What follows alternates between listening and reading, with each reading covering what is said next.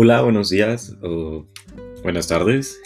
Eh, hoy vamos a tocar un poquito el tema de lo que es la logística integral y en, el siguiente, eh, en la siguiente grabación, en el siguiente episodio, vamos a tocar otros tipos de logística sustentable y 4.0 específicamente. Pues bien, la logística integral es el complemento de, bueno, más bien, como lo he mencionado en, episodios anteriores, se toma toda la empresa, se toma la empresa como un todo.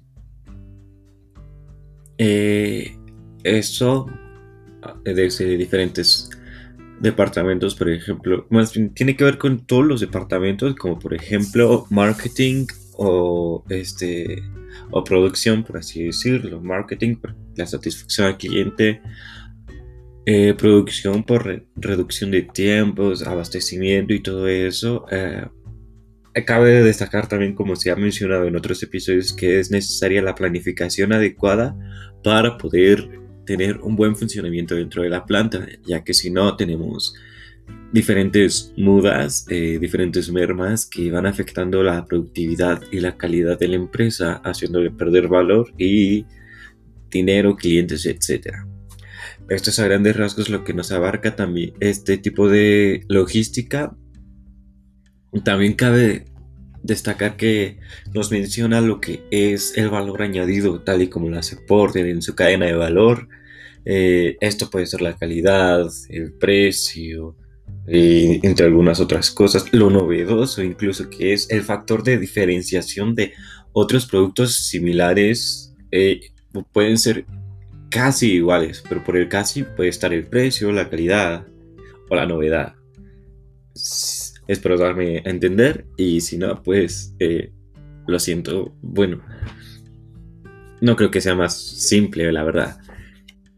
Es eso y bueno, ya sabemos que Porter también nos menciona en la cadena de valor que es eh, quitar aquellas cosas que no le añaden valor a nuestro producto durante el proceso productivo como las mermas, este, también estos tiempos de desperdicio, de, tiempos muertos.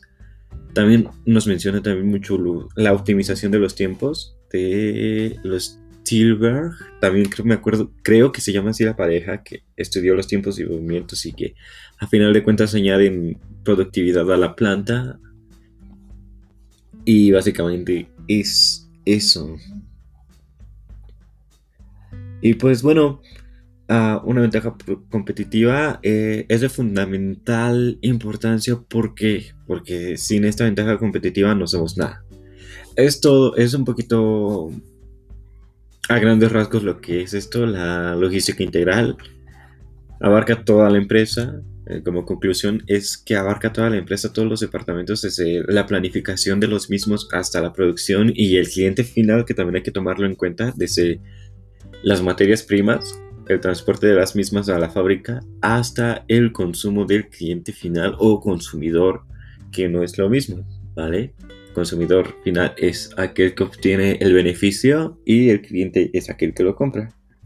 El cliente puede ser, no sé, el papá de un niño y el cliente y el consumidor final, a final de cuentas, va a ser el niño, como las lechitas de sabores, por así decirlo.